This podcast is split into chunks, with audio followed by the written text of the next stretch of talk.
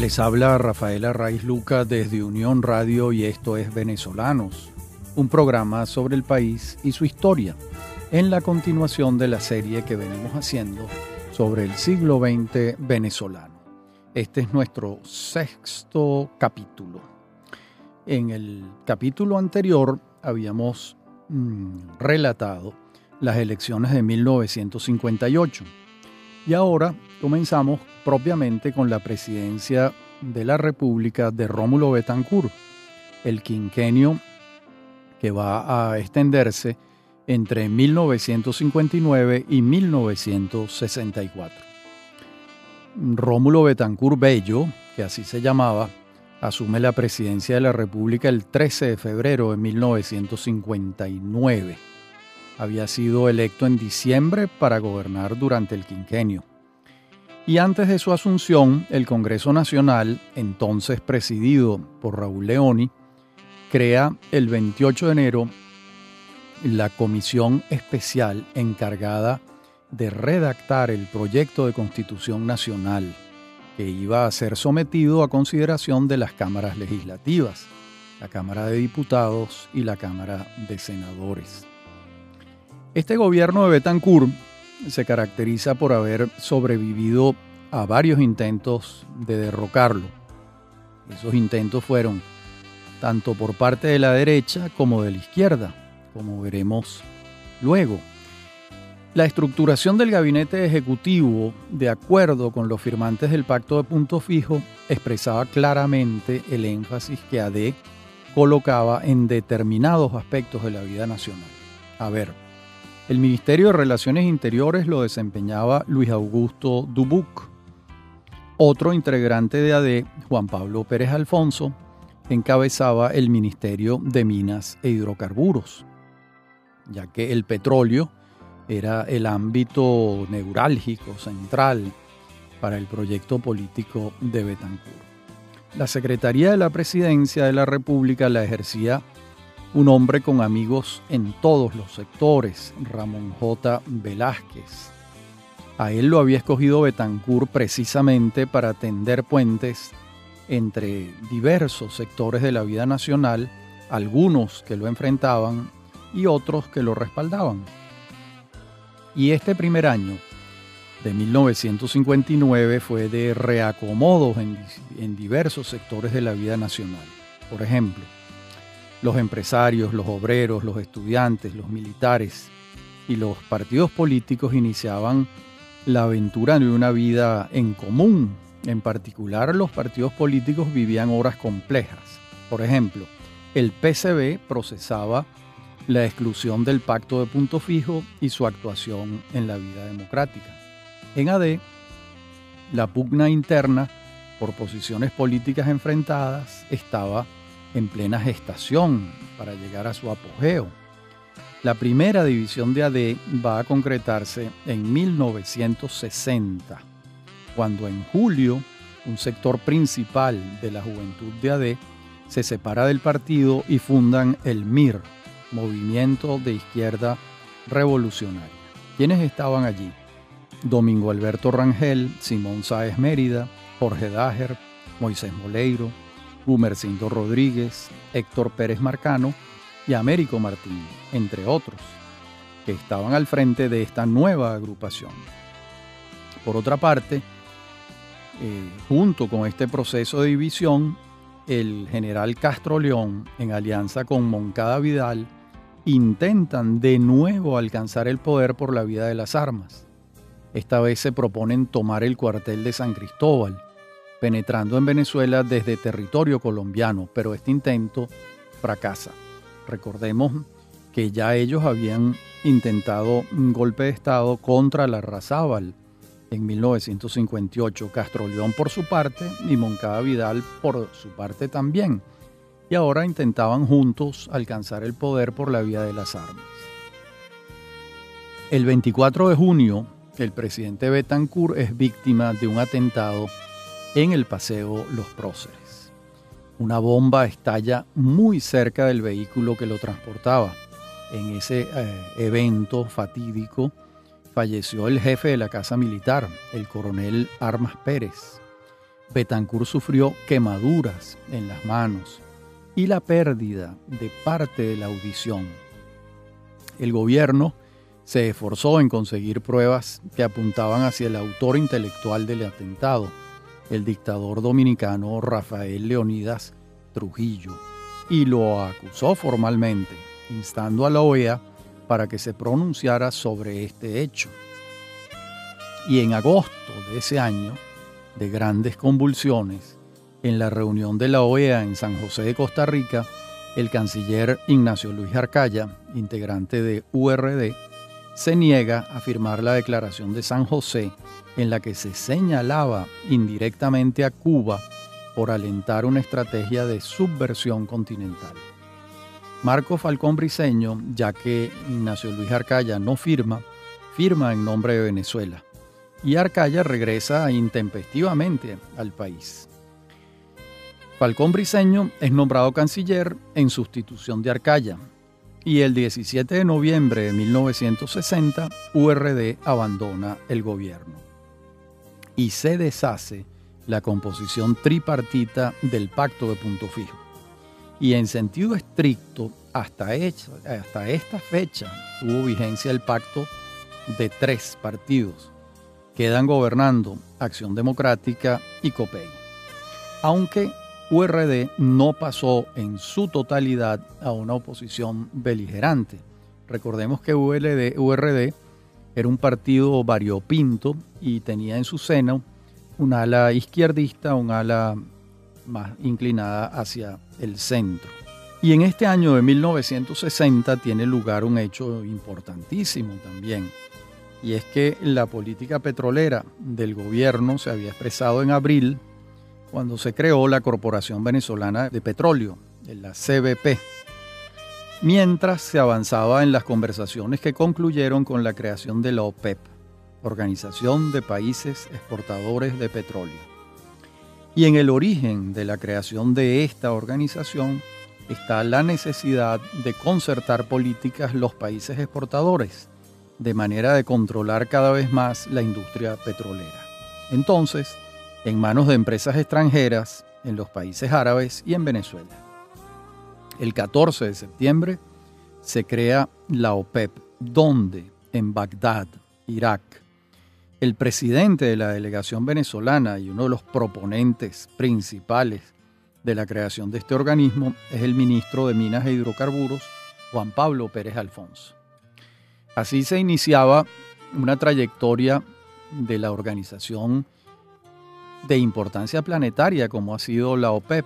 Y en esta organización la participación de Venezuela fue un factor principal, fue protagonista en la creación de este organismo. Hasta el día de hoy, el control de los precios del petróleo en un porcentaje importante de la producción mundial lo detenta esta organización. Es cierto que ha decrecido el porcentaje mundial de, mm, que producen los países de la OPEP. Eh, en otros momentos de la historia tuvieron un porcentaje bastante mayor que el actual, pero sin embargo existe. Y en el momento de creación de la OPEP los precios del crudo estaban en niveles muy bajos y el gobierno de Venezuela se vio en la necesidad de decretar un control de cambios, la reducción de los sueldos de los funcionarios públicos. Esto está vinculado también con la deuda que dejó la dictadura de Pérez Jiménez. Y todas estas medidas reforzaban la política de industrialización por sustitución de importaciones que retomó con renovado entusiasmo el segundo gobierno de Betancourt, ya que durante el primero, entre el 45 y el 48, también se implementó eh, esta política de industrialización sustitutiva de importaciones y de industrialización del país, en pocas palabras. Y así es como llegamos a la Constitución Nacional de 1961.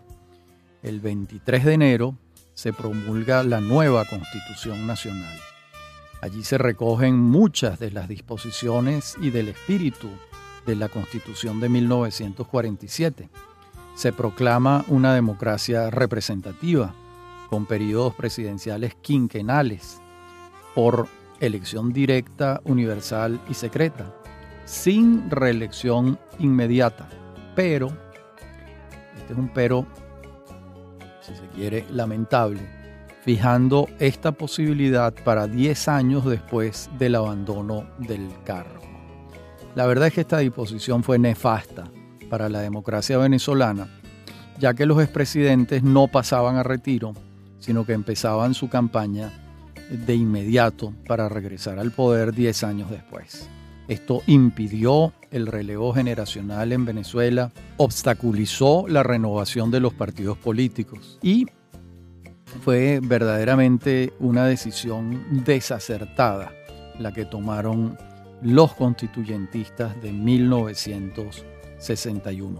Pero en ese momento ellos no sabían que estaban tomando una decisión de esa naturaleza.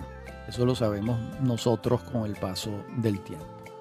En la próxima parte del programa seguiremos viendo algunos aspectos de la Constitución del 61 y algunos otros hechos eh, militares durante el gobierno de Betancourt. Ya regresamos. En breve continúa Venezolanos. Somos Unión Radio Cultural.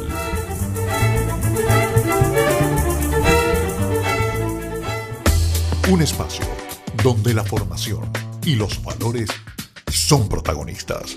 El mejor aporte que puedo dar a mi país es mi ejemplo y desde luego destacar la humildad, la humanidad, la resistencia ante una cantidad de situaciones que tenemos que superar sacando lo mejor de todas esas experiencias. De educación y algo más con José Eduardo Orozco. Sábado, 7 de la mañana. Domingos, 8 de la noche. Somos Unión Radio Cultural. Usted escucha Venezolanos. Somos Unión Radio Cultural.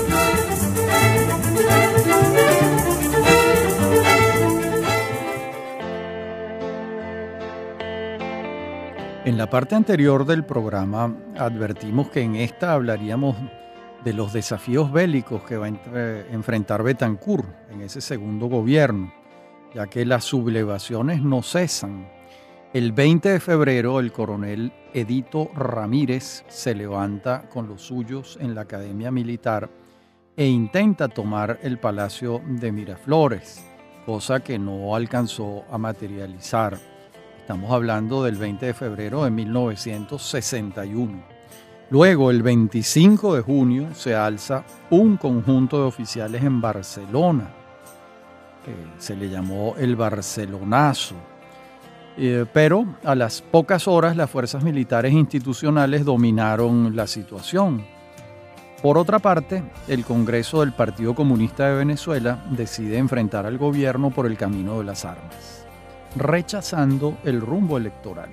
Y entonces comienzan a prepararse para la clandestinidad y la lucha armada. En julio, el presidente Betancourt inaugura la nueva ciudad, Ciudad Guayana, esta urbe compuesta por Puerto Ordaz y San Félix y diseñada con la asistencia del MIT, Massachusetts Institute of Technology, una de las mejores universidades del mundo, que hizo una alianza con Harvard y mm, diseñaron una ciudad para Venezuela bajo la coordinación del entonces presidente de la Corporación Venezolana de Guayana, el general Rafael Alfonso Raval. En otro orden de hechos, las tensiones entre Venezuela y Cuba llegan a un punto de fuego y Venezuela rompe relaciones con la isla en noviembre de 1961. Esto se hizo en ejercicio de lo que se llamó entonces la doctrina Betancourt, según la cual eh, Venezuela no reconocía gobiernos que no hubiesen sido producto de elecciones democráticas. Con esto se buscaba aislar a los gobiernos de facto, como el de Trujillo y ahora el de Fidel Castro.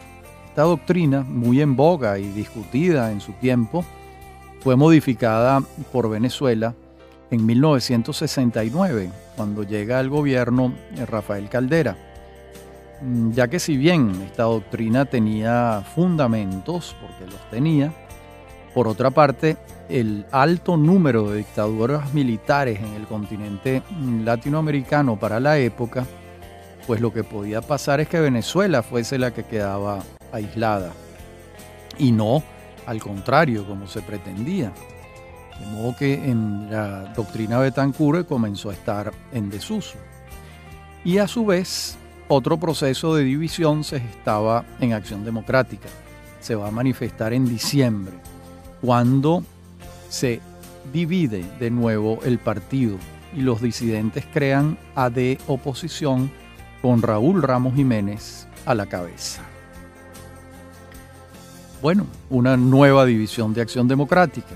Y por otro lado, las evidencias de la participación de militantes del Partido Comunista de Venezuela y el Movimiento de Izquierda Revolucionaria, MIR, en la lucha armada conducen a que el gobierno prohíba las actividades de ambos partidos en el país. Dos nuevos hechos de fuerza van a tener lugar en mayo y en junio. El primero es llamado Carupanazo. En ese momento la Infantería de Marina y la Guardia Nacional, que están acantonados en Carúpano, se sublevan, pero el gobierno sofoca la insurrección de nuevo. Y luego, el 2 de junio, se alza la base naval de Puerto Cabello.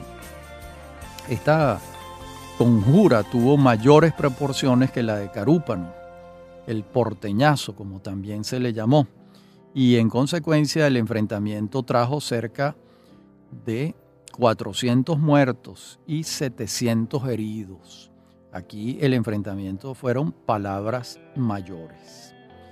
Y vemos que la violencia no cesa y en 1963 se inicia la violencia con el asalto al Museo de Bellas Artes y el secuestro de las obras de la exposición francesa. En febrero, las Fuerzas Armadas de Liberación Nacional secuestran al buque Anzuategui y se lo llevan a Brasil. En septiembre ocurre el asalto al tren del encanto en las cercanías de Los Teques este hecho produjo una estremecedora impresión en la opinión pública, ya que en el acontecimiento no se respetaron vidas de civiles. Y el gobierno, en consecuencia, arreció la represión en contra de los diputados del MIR y del PCB y los entregó a las órdenes de los tribunales militares. Por su parte, la izquierda, ante el proceso eleccionario, las elecciones que iban a tener lugar el 1 de diciembre de 1963, llama a la abstención y decide intensificar el enfrentamiento armado en contra del gobierno de Betancourt.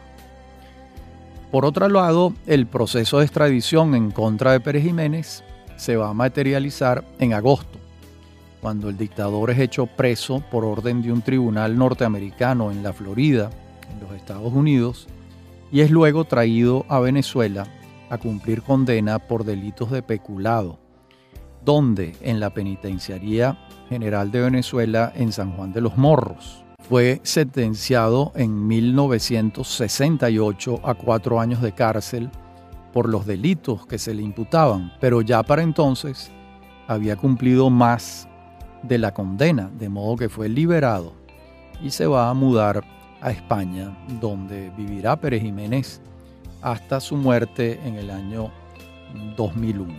Y entonces se presentan las elecciones de 1963. Y de cara a estas elecciones de diciembre, la candidatura de Raúl Leoni se impuso fácilmente dentro de Acción Democrática. Gracias a que tenía el apoyo del buró sindical del partido, la fuerza obrera del partido, Incluso se impuso eh, por encima de otras candidaturas que el propio Betancourt asomó. Por su parte, Caldera concurría respaldado por su partido, COPEI, Comité Organizador de la Política Electoral Independiente, Villalba con URD, Unión Republicana Democrática, y la figura extrapartidos del escritor Arturo Uslar Pietri, que encabezaba un conjunto significativo de sectores empresariales, independientes, lectores, televidentes que lo conocían muchísimo por su programa Valores Humanos.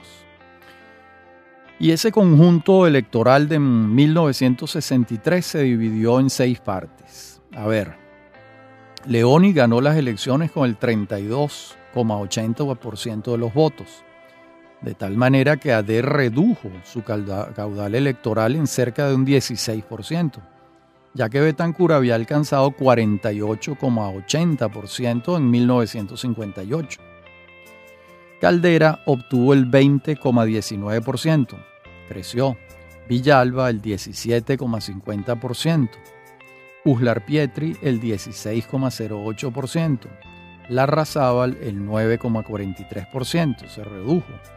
Y Ramos Jiménez un escaso 2,29%. Esta composición se va a reflejar en el Congreso Nacional, donde Leoni va a tener que buscar coaliciones para poder gobernar con eficacia. Y es evidente que el gobierno de Betancourt enfrentó voluntades opuestas a la instauración del sistema democrático. De esto no hay la menor duda. Un sector de los militares intentó regresar a la situación anterior de preeminencia del estamento castrense. La izquierda optó por la guerrilla como forma de enfrentar al gobierno. Y los partidos políticos democráticos, gracias al pacto de punto fijo, lograron sostener el sistema que se intentaba instaurar y que era atacado por dos flancos distintos, la izquierda y la derecha radicalizada, ambas. La realidad demostró que los temores que condujeron a la firma del pacto de punto fijo no eran temores infundados, ya que sin la solidaridad de las fuerzas políticas actuantes y firmantes del pacto, el gobierno de Betancourt probablemente se hubiese venido abajo en medio del ruido de las balas. Y así es como va a comenzar la presidencia del doctor Raúl Leoni para el quinquenio 1964-1969. El 11 de marzo de 1964, Raúl Leoni Otero prestó juramento como presidente de la República ante el Congreso Nacional, que se había constituido para el periodo quinquenal 64-69. Otero era integrante de la generación de 1928, redactor del Plan de Barranquilla, fundador de AD, compañero eh, permanente de Rómulo Betancourt en, en estas tareas políticas. Era además abogado laboralista y había obtenido la nominación de su partido en junio de 1963, precisamente con el respaldo mayoritario de su organización y en particular del Buró Sindical. Recordemos que Leoni se había graduado de abogado en Bogotá, donde había concluido sus estudios de derecho en el exilio. Y aquí por segunda vez, un militante de AD le entregaba el poder a otro. Ya esto había pasado cuando Betancourt le entregó a Gallegos el poder en 1948. En la próxima parte del programa seguiremos viendo este gobierno de Raúl Leoni que tuvo unas vicisitudes muy particulares y unos logros poco conocidos. Ya regresamos.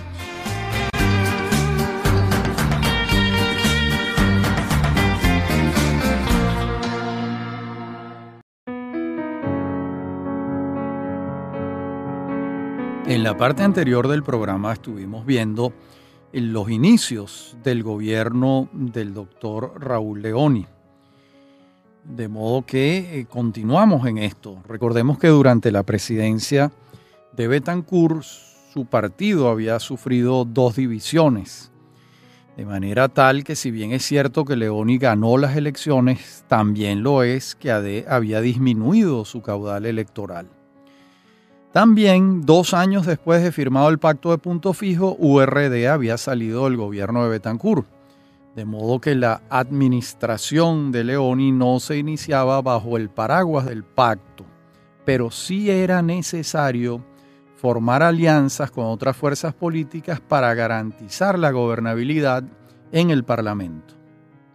Esto no se logró de inmediato y el gobierno de Leoni comenzó integrado por militantes de AD e independientes. Luego, en noviembre de 1964, ya con unos meses de instalado el gobierno, se llegó a la formación de la llamada amplia base o ancha base, como también se le llamó, un gobierno de coalición formado por AD, URD y el nuevo partido FND, Frente Nacional Democrático.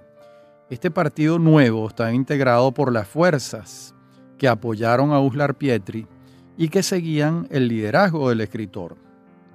Como vemos, Leoni no formó gobierno con COPEI, sino con URD, que ponía como condición que los socialcristianos no estuvieran en el gobierno para ellos participar, y además formó gobierno con fuerzas notablemente antagónicas a su partido, como eran las fuerzas del uslarismo. De tal modo que se hacía evidente que quería desarrollar un gobierno de entendimiento nacional y llamaba a la izquierda a abandonar las armas y a integrarse a la vida política democrática y pacífica. Este empeño por congregar más que por fraccionar signó todo el gobierno de Leoni, cosa que en materia económica trajo estupendos resultados, ya que la economía creció a un promedio de 6,5% por año durante los cinco años del gobierno de Leoni, y la explotación petrolera llegó al punto más alto de su historia hasta ese momento, con 3.600.000 barriles diarios en el año 1968. Esa alianza política para la gobernabilidad experimentó su primera baja en marzo del año 66, cuando Uslar Pietri y su equipo salen del gobierno alegando que hay diferencias irreconciliables, mientras URD continuó hasta abril de 1968, acompañando a Leoni en casi todo su periodo presidencial. De modo que Leoni no gobernó bajo el esquema inicial del pacto de punto fijo, pero sí dentro del marco de un gobierno en alianza con otras fuerzas políticas, porque era absolutamente necesario en aquel tiempo.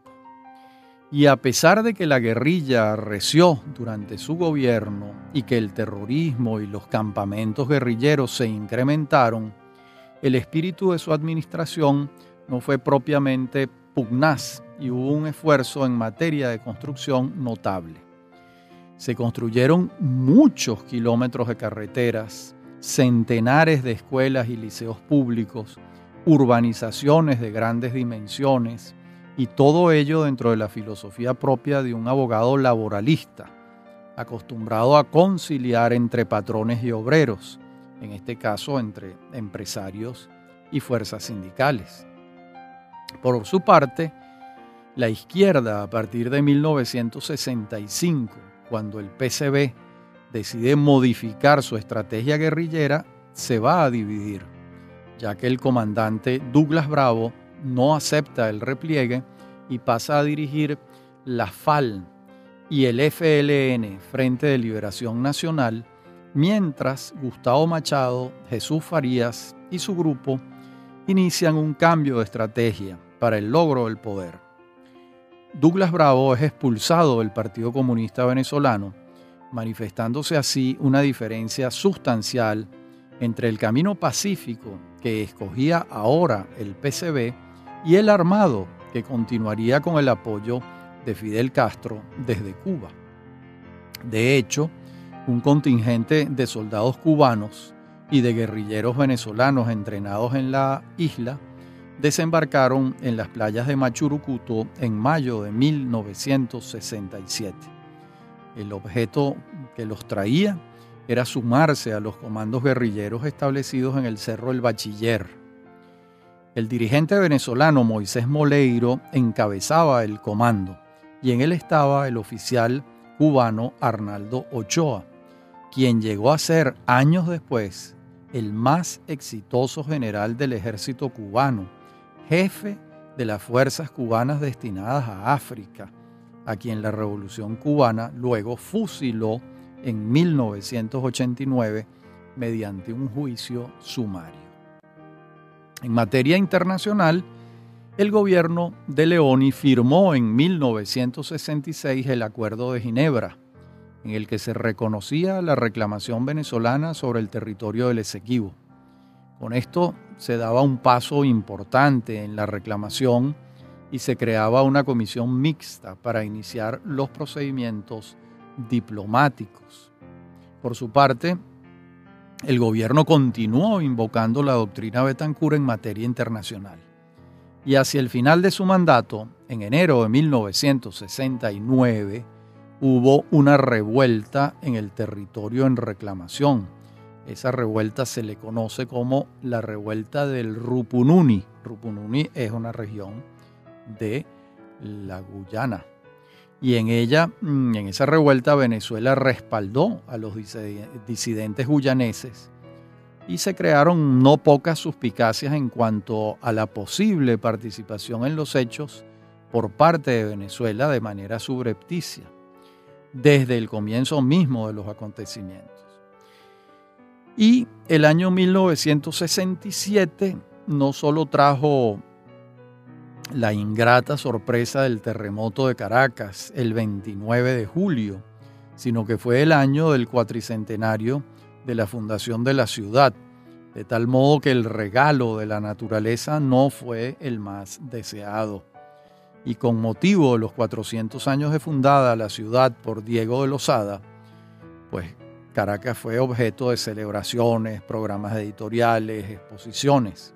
Y por otra parte, en Acción Democrática corría un río de aguas amargas, porque eh, para las futuras elecciones de 1968 se presentaban dos precandidatos, Luis Beltrán Prieto Figueroa y Gonzalo Barrios, dos de los fundadores de Acción Democrática. Y por un desacato de Prieto de una decisión del partido en materia de elecciones internas, el líder fue suspendido de su militancia, con lo que quedaba fuera de la organización. En el fondo lo que estaba pasando es que un sector de AD no quería ir a elecciones con Prieto y prefería la división del partido a que fuese Prieto el candidato. Finalmente la división del partido ocurrió el 10 de diciembre de 1967, cuando Luis Beltrán Prieto Figueroa, Margariteño, y Jesús Ángel Paz Galarraga fundan el MEP, Movimiento Electoral del Pueblo. Era la tercera división de AD en, si se quiere, muy pocos años. Esta vez, la división sí condujo a una derrota electoral, a la primera derrota electoral de Acción Democrática, ya que en las elecciones de 1968 la candidatura de Rafael Caldera por parte de COPEI no presentó ninguna dificultad interna. La de Gonzalo Barrios, una vez expulsado Prieto, tampoco. La de Prieto al frente del MEP también fue unánime. Donde sí hubo varios nombres sobre la mesa fue en el llamado Frente de la Victoria. Ese Frente de la Victoria estaba integrado por el uslarismo, FND, Frente Nacional Democrático, los seguidores de Wolfgang Larrazábal, FDP, el partido de Villalba, URD y algunas fuerzas de izquierda significativas. Entre esas fuerzas destacaba particularmente la figura del propietario del diario El Nacional, Miguel Otero Silva. Y el primer nombre que se contempló para esa candidatura, el que tenía mayores perspectivas en un comienzo fue el de Ramón Velázquez, pero al parecer encontró resistencias internas y surgió otro nombre que se impuso, que no tenía resistencias internas, que era el embajador de Venezuela en Londres, el diplomático y político Miguel Ángel Gureli Rivas. De modo que el cuadro electoral se complejizó y aprovechando la división de AD, Caldera finalmente alcanzó la presidencia de la República por estrecho margen. Obtuvo el 29,13% de los votos, Gonzalo Barrios el 28,24%, con apenas 30.000 votos de diferencia.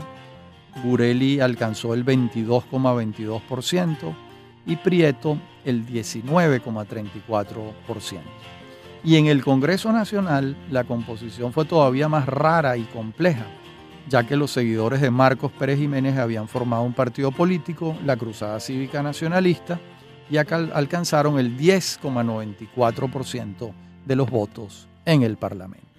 En la próxima parte y última del programa continuamos con estos hechos. Estás en sintonía de Unión Radio Cultural. Recuerda, todos los programas están colgados en la aplicación anchor.fm. Este programa, Venezolanos, lo puedes volver a escuchar los sábados a las 10 de la noche y los domingos a las 10 de la mañana. Somos Unión Radio Cultural. Julio César Pineda nos conecta al panorama internacional con noticias y sucesos que repercuten en Venezuela y el resto del mundo. La ruta de la seda nos hace pensar en China, la antigua, la histórica, pero también en la moderna, porque el gobierno chino acaba de reunir a 100 gobernantes y representantes de gobiernos de estados del mundo para abrir lo que llama la ruta de la seda y reinventar de nuevo lo que fue en su época ese inmenso comercio. Reseñando los hechos mundiales que son parte de la memoria de la humanidad.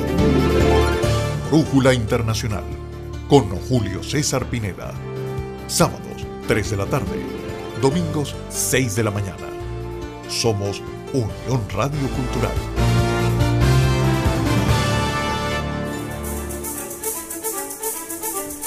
Estamos de regreso con Venezolanos.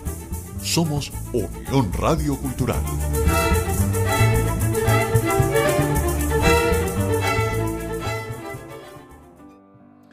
En la parte anterior del programa veíamos esas elecciones muy apretadas que ganó Rafael Caldera en 1968 y los días posteriores a esos comicios fueron de grandes tensiones, dado el estrecho margen de diferencia. Pero el presidente Leoni señaló que así Caldera le ganase a Barrios por un voto, él le entregaba la presidencia al ganador.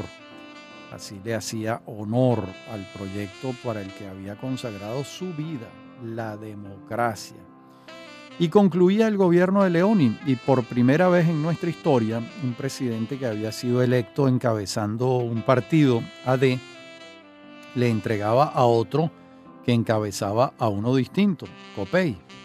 Y dada la tradición nacional, el hecho fue verdaderamente histórico. Era un hecho democrático importante. Por otra parte, el movimiento guerrillero había sido duramente golpeado por el Ejército Nacional durante el quinquenio de Leoni y lo habían llevado incluso al borde de la rendición o de la negociación, cosa que va a ocurrir como veremos en el gobierno de Caldera. Ese quinquenio 1969-1974, cuando asuma eh, la presidencia Rafael Caldera, que entonces tenía 53 años y toda una trayectoria consagrada a la vida pública, en la que ya se sumaban tres intentos por llegar a la primera magistratura por la vía electoral. Lo había intentado en el año 1947, en 1958 y en 1963 y finalmente llegaba en 1968, en su cuarta oportunidad. Y el primer dato de significación del gobierno de Caldera es el de haber gobernado sin alianzas políticas. Adelantó un gobierno monopartidista con los integrantes de COPEI y alguno que otro independiente simpatizante de su causa o de su persona. Esta decisión de gobernar en soledad expresaba que la institucionalidad democrática había superado las amenazas militares tanto de la derecha como de la izquierda, lo que hacía innecesaria la continuación de las alianzas que sustituyeron al pacto inicial de punto fijo. Por otra parte, habiendo obtenido Copey el 24,04% de los votos en el Congreso, se hacía indispensable un acuerdo para la conformación de las directivas de la Cámara de Senadores y la de Diputados. Y después de muchas negociaciones, Copey logró la presidencia del Congreso para José Antonio Pérez Díaz, en alianza con el MEP y el FDP, es decir, con Prieto y Larrazábal. Y quedó fuera del acuerdo AD, un partido que conservaba la más alta votación para el Parlamento. Acción Democrática tenía el 25,57% de los sufragios. Y el cuadro político después de las elecciones se recompuso a la luz de los resultados. A ver, las fuerzas que en 1963 respaldaron a Uslar Pietri, Larrazábal y Villalba decrecieron notablemente en el año 1968 y estos votos los absorbió COPEI y la Cruzada Cívica Nacionalista de Marcos Pérez Jiménez, mientras AD también bajaba su votación producto de su tercera división. Y este resultado electoral condujo a Rómulo Betancourt a afirmar a la salida de una reunión de su partido que en Venezuela solo hay dos partidos, AD y COPEI con lo que el camino del bipartidismo comenzó a asfaltarse. De hecho, en marzo de 1970 se materializó un acuerdo entre ambos partidos para la composición de las cámaras legislativas. Ese acuerdo suponía una colaboración entre ambos para la aprobación de determinados proyectos de leyes presentados al Congreso Nacional para su consideración. Como vemos, se estaba colocando un ladrillo más en la construcción de la casa del bipartidismo, que veremos en su momento cómo se va a expresar plenamente en los resultados electorales de 1973, cuando los candidatos de AD, Carlos Andrés Pérez, y COPEI, Lorenzo Fernández, obtengan el 85% de los votos. Hay que mencionar la política de pacificación que adelantó el gobierno de Rafael Caldera. Fue la primera expresión de la política de pacificación del país que se proponía el gobierno fue la legalización del Partido Comunista de Venezuela. En ese entonces, ese partido venía funcionando bajo la denominación de UPA, Unión para Avanzar, y luego ya más adelante, en 1973, se legalizó el MIR. Ambas agrupaciones, recordemos que habían sido ilegalizadas en 1962, cuando la arremetida de la lucha armada guerrillera condujo a estas decisiones de la administración de Betancourt de ilegalizar a estos partidos. Bueno, le habían declarado la guerra, en otras palabras. Y el objetivo que perseguía Caldera era conseguir que los guerrilleros se incorporaran a la vida democrática y pacífica, que abandonaran las armas. A cambio, el gobierno se comprometía a indultar a los imputados, concibiendo sus delitos como delitos políticos y no civiles. La mayoría de los comandantes guerrilleros se acogió a la pacificación, otros tardaron en hacerlo, pero años después también se integraron a la lucha democrática. Y esta política fue tan exitosa que produjo discusiones profundas en el seno de la izquierda y trajo como consecuencia el nacimiento del MAS, el movimiento al socialismo. Fue la asunción de la pacificación coincidió con la aparición de dos libros de Teodoro Petkov que avivaron la discusión dentro del PCB. Me refiero a los libros Checoslovaquia, el socialismo como problema y socialismo para Venezuela. Se lo preguntaba en el título bajo los signos de interrogación. El resultado de estos dos libros fue la expulsión de Petkov del Partido Comunista y el inicio del proceso de deslinde que va a conducir a la creación del MAS en enero de 1971. Desde entonces, este sector de la izquierda asumió la democracia como sistema político e intentaron hacerlo compatible con las tesis económicas del socialismo. En el fondo, la verdad es que siempre fue difícil hacer el deslinde filosófico entre estas tesis y las de la socialdemocracia venezolana que las encarnaba en Venezuela Acción Democrática. En cualquier caso, el hecho fue sumamente importante porque incorporó a la izquierda, la modernizó y la incorporó al sistema democrático. El PCB continuó su camino conservando sus filiaciones con la Unión Soviética. Esas filiaciones para Petkov y sus compañeros eran imposibles de mantener, ya que rechazaban clara y contundentemente las prácticas estalinistas. Y junto a estos hechos va a ocurrir la crisis universitaria. Junto con los cambios que se venían dando en diversas universidades del mundo, en París, en Berkeley, entre otras, que estaban en sintonía con las transformaciones sociales de la juventud de aquella época en el mundo, la asunción, la asunción del amor libre, el, el movimiento hippie, la música de los Beatles, el descubrimiento del mundo oriental, la guerra de Vietnam, el consumo de marihuana, pues la Universidad Venezolana entró en un proceso de renovación interno que coincidió con la reforma a la ley de universidades que introdujo el gobierno de Caldera. Y buena parte del sector universitario consideró que la reforma resentía, vulneraba el principio de autonomía universitaria